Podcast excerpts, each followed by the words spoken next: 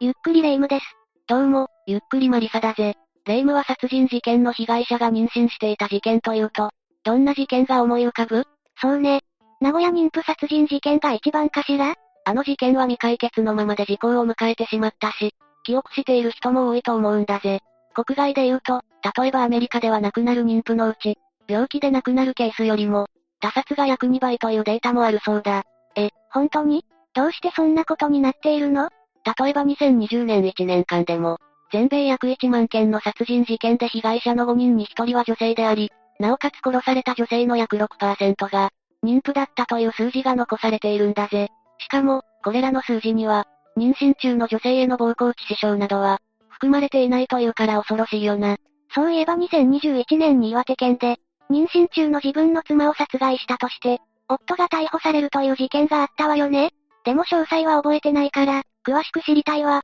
では今回は、岩手妊婦殺人事件について紹介するぜ。それじゃ、ゆっくりしていってね。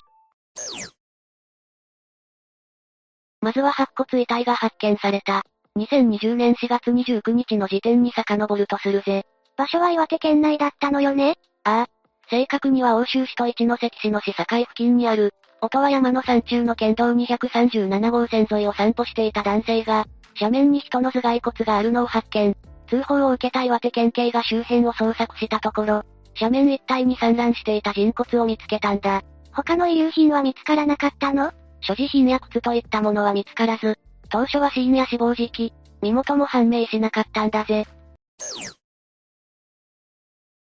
白骨遺体発見から約2ヶ月後の2020年6月26日、岩手県警は DNA 鑑定の結果、白骨遺体の身元を特定。被害者は前年の2019年6月に、夫 C さんによって失踪届が出されていた。主婦の M さんと特定されたんだ。前年の6月というと、失踪届が出て、ちょうど1年後に遺体となって見つかった、ということ？まあ、そういうことになるな。ところで被害者の M さんは失踪当時36歳。岩手県一関市内のアパートで、夫と4歳になる子供との3人暮らしをしていたそうだ。共働きで、仕事は医療事務をしていたそうなんだが、2019年5月31日早朝に家族にも告げずアパートを出て以来、勤務先も無断欠勤し、心配した夫が LINE を再三送るも既読にならず、連絡が取れなくなったそうだ。そこで失踪から4日後の2019年6月4日に、夫によって岩手県警に失踪届が提出されていたんだ。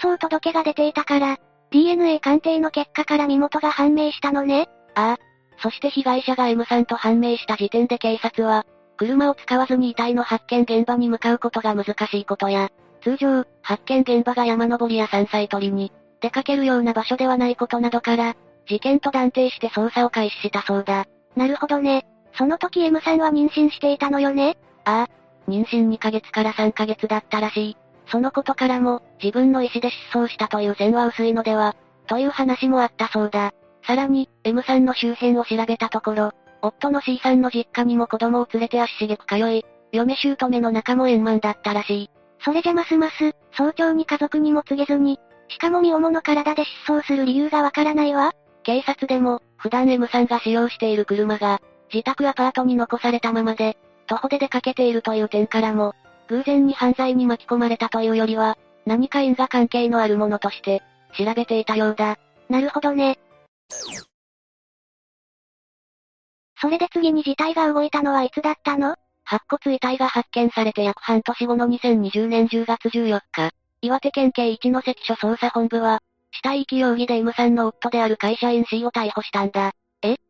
妻がいなくなった、と失踪届を出していた夫を？そうなんだ。実際、夫の周囲の人々には晴天の霹靂だったらしく、夫逮捕の一報が流れた直後には、ジップもマスコミに対して、口数は少ないが、芯が通った子です。息子の無実を信じていますと語っていたし、夫の勤務先の同僚も、まさか彼が人を殺すわけはない。警察に自白を強要されたのでは、と語るほどだったらしいんだ。肝心の夫自身はどうだったの？警察の取り調べに対して、犯行を否認していたとか？いや、それが逮捕された直後から、報道では2019年5月31日から7月上旬までの間に、欧州市内の山林に遺体を遺棄したという容疑に対して、遺体は自分が山に捨てたと容疑を認め、殺害をほのめかす供述もしているんだ。え、死体遺棄だけじゃなくて、殺人もすぐに認めたの？そうらしいな。実際に、C の供述に基づいて他の山を捜索したところ、M さんの所持品が捨てられていたのも発見されたそうだ。へえ、C は M さんと暮らしていたアパートで逮捕されたの？確か子供がいたわよね。逮捕当時にはその子供を連れて、同じ岩手県内の平泉町にある実家に戻ってきていたらしい。それにしても、どうして警察は一転して、被害者の夫に疑いの目を向けたのかしら？それというのも、M さんの失踪届を出した当時、警察の事情聴取に対して夫の C は、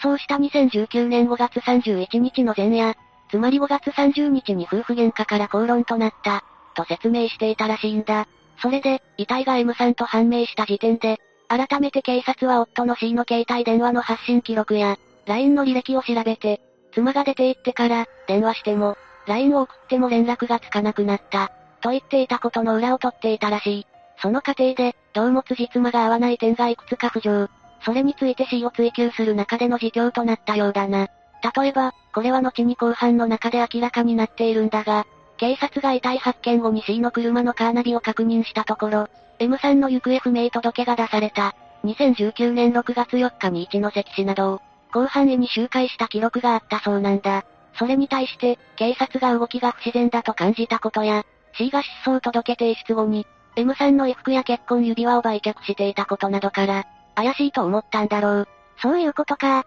それにしても C ってどんな人物だったのかしら？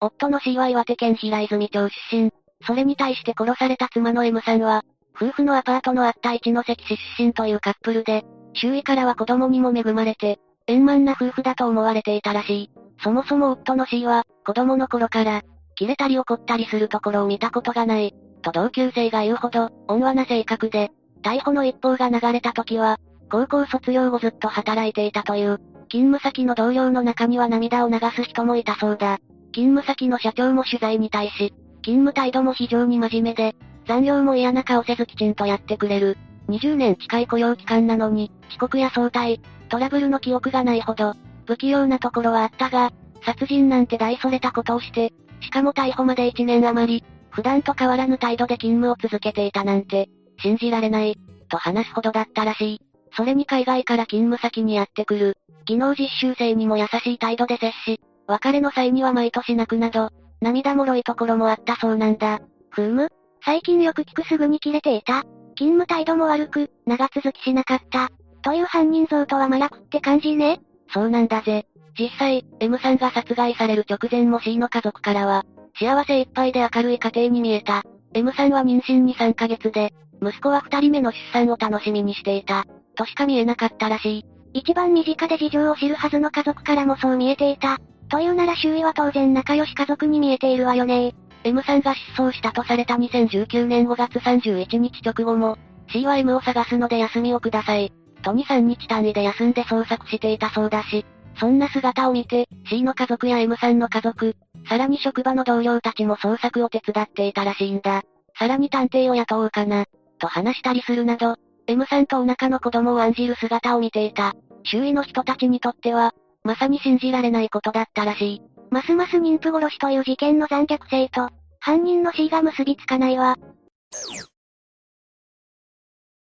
逮捕後の C は警察の取り調べに対して、素直に供述したらしい。そのため、逮捕から約7ヶ月後の2021年5月24日には、森岡地裁で殺人とした遺棄の罪での、裁判員裁判が始まることになったんだ。それも初公判は5月24日、以降も25日、26日と連日改定され、27日に決審、そして6月1日には判決という、スピーディな日程だったんだぜ。ということは、もはや犯罪事実については争わずに、量刑のみが争点という感じね。そうだな。この裁判前にマスコミが報じていた。事件に関係する話としては、M さんが行方不明になった当時、C は周囲に亡くなっているとは考えたくない、と話していたとか、M さんがいなくなった後、2019年の末頃に C は自分の実家に子供を連れて、身を寄せていたそうなんだが、男で一つで働きながらの子育て、大変なので、両親や兄弟も協力していたようだ。息子さんはお父さん子で、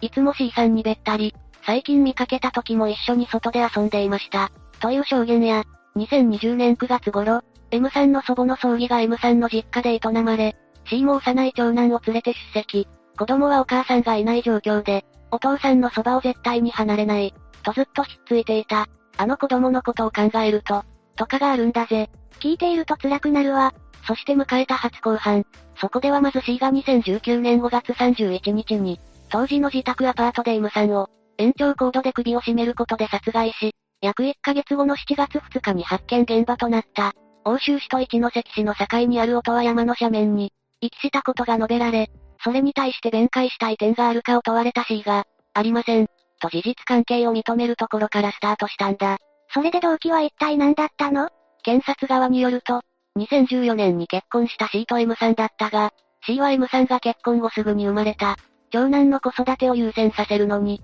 不満を募らせていったというんだ。しかし、これに対して弁護側によると C は結婚以来、周りの夫婦はなぜ仲がいいのかと、不思議に感じていたそうなんだ。そして自分と妻の関係はまるで、お嬢様と召使い、のような関係だと後半で供述したんだぜ。妻と夫の関係が、お嬢様と召使い？弁護側によると、C は事件の約2年前、仕事中に突然倒れて医師の診断により、車の運転を止められていた時期があったそうなんだ。この時、運ばれたのは偶然にも、妻の M さんが医療事務員として働く病院だったそうなんだが、見舞いに訪れた C の会社の社長には、主人がお世話になっています。社長にわざわざお越しいただいてすみません。と丁寧に挨拶していたものの、C にはなんで知り合いの多い、この病院に運ばれてきたのか、恥ずかしい、と激怒。さらに子供にその発作が遺伝したらどうするのか、と責め、病人には任せられない、と子供を抱き上げたりすることも、禁じたそうなんだ。うーん、もしそれが本当のことなら、C は辛かったでしょうね。さらに発作の影響で車の運転ができなくなった C を、M さんはマジ使えねと侮蔑するようなことを言い、それを負い目に感じた C は M さんの機嫌を取るような、卑屈な態度を余儀なくされたそうだ。また、C さんに解消がないから、自分が結婚して子供を産んでも、働き続けなくてはいけないのだ、といったことを言いもしたらしい。でも、ある意味死人に口なしでしょ ?C の証言だけだと。だが、後半に証人として呼ばれた M さんの同僚も、C が運転できなくなったことについて M が愚痴を言っていた。M さんは長男は私に似ているから大好き。少しでも夫に似ていたなら育てたくない。長男のために二人目の子供は欲しいけど、体の関係は持ちたくないなどと言っていた。と証言しているんだぜ。うわぁ、それって、さらにある日 C は M さんの日記を読む機会があったらしいんだが、そこにはもっと給料が高い男と結婚すればよかった。この結婚は失敗、だとか書いてあったらしいんだ。いや、それは、ショック大きいよね。それでも結婚を祝福してくれた。周囲の人たちをがっかりさせたくないと考え、さらに C の実家と M さんの実家の仲が、非常に良かったことや、離婚したら子供にも会えなくなるかもしれない、と考えて、自分さえ我慢して頑張れば、この結婚を維持していけると思ったんだそうだ。そして M さんの行きたがっていた旅行に行ったり、ブランド品をプレゼントするなどして機嫌をとっていたらしい。なんだろう？こう言うとちょっと語弊があるかもしれないけど、C は C なりに家族3人の暮らしを守るために、ギリギリのところで踏みとどまってたわけよね。ところが、そうした M さんのご機嫌を取るための資金として、M さんに内緒で借金をしていたことがバレてしまい、激怒した M さんから、サラ金に手をつけるなんて人間のクズ、と罵倒されたそうなんだ。同僚には愚痴りながらも、一方ではいつまでもアパート暮らしは嫌だから、マイホームが欲しいと言っていたという M さんにしてみれば、C は計画性がなく、金銭にだらしない、と映ったんだろうな。でも、C が借金した理由は、贅沢のために使ったわけじゃないって、ちょっと考えればわかりそうな気もするんだけどそうした中で、M さんの第二子妊娠が判明したものの、C は内心人間のクズの子供にしてしまったと思い、情けない、不甲斐ないという気持ちに苛まれ、実すら考えるようになっていたんだそうだ。旗から見れば幸せな親子で夫婦でも、内面は全く違っていたということね。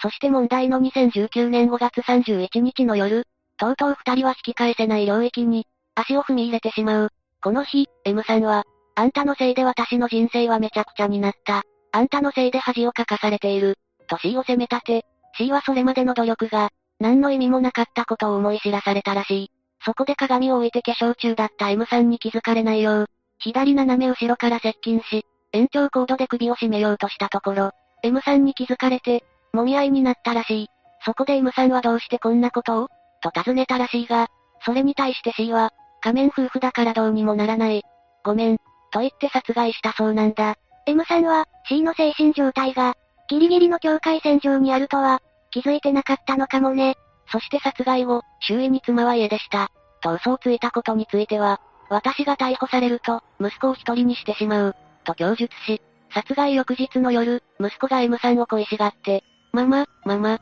と寝言で呼んでいるのを聞いた時には、息子から母親を奪った重さを痛感したそうだ。胸が締め付けられる気がするわ。殺害後、M さんの遺体は布団カバーに入れて、自宅アパートのクローゼットに入れていたものの、1ヶ月ほど経つうちに匂いが玄関の方まで漂うようになり、遺体を遺棄することを決意。数箇所を下見した後、遺体発見現場となった音は山に遺棄したらしい。それで遺体が発見された後は、どうだったの？身元が確定されて以降は、徐々に自分に迫ってくる。警察の包囲網を感じ取ってもいたんだろう。そんな中、C が逮捕されるまさに前日、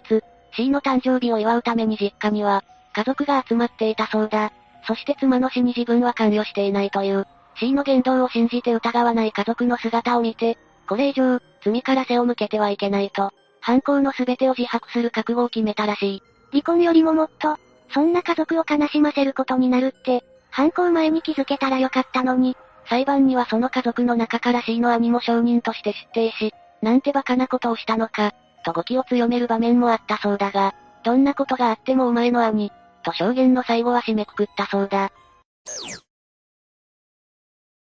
そして2021年5月24日に始まった C の裁判員裁判は、3日後の5月27日に決審。検察側は冷静な犯行で、殺意の強さが事件の悪質性を、際立たせているとして、懲役18年を求刑。それに対して弁護側は M さんから責められ、精神的に追い詰められていたと主張。さらに逮捕後、M さんの両親に、謝罪の手紙を記したことを明かし、真摯に反省していることの表れ、として上場酌量を求め、懲役後から7年程度が相当としたんだ。検察の懲役18年に対し懲役後から7年程度じゃ、随分年数に違いがあるわね。この最終弁論には被害者参加人として、M さんの父親も意見陳述をしたんだが、C の逮捕を受けて、M さんの両親の養子となった M さんの長男が、保育園から帰るとママ、ただいま、と家に手を合わせるようになったと話し、私たち夫婦は命を懸けて M の長男を育てていく。苦しみを一生背負って罪を償ってほしい。と元娘婿である C への厳罰を求めたそうだ。M さんの両親にしてみれば、それが正直な気持ちでしょうね。そして迎えた2021年6月1日の判決では、夫の C に対して残酷な犯行であるとして、懲役14年の判決が下されたんだ。それに対して、C は、私はとても大きな罪を犯してしまいました。刑務所に入ることになりますが、それで終わりだとは思っていません。その先が、償いの始まりだと思っています。と述べたそうだ。その後、C は控訴せず、一審の懲役14年が確定。現在は刑に服しているんだぜ。残された子供がこの先すくすくと、育ってくれることを祈りたいわね。まったくだな。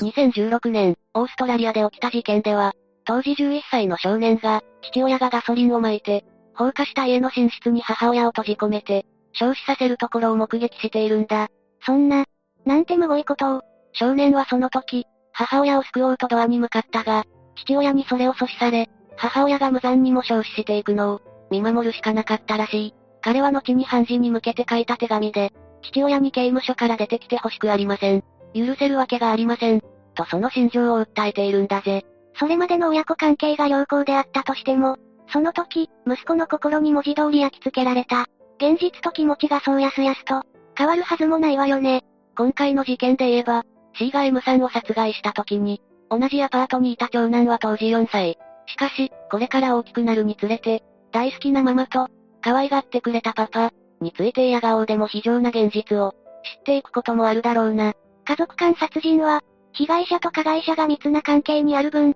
残された遺族が背負わされるものも、重く大きくなるばかりね。こんな事件が二度と起きないことを願うしかないわね。さて、というわけで今回は、岩手妊婦殺人事件について紹介したぜ。それでは、次回もゆっくりしていってね。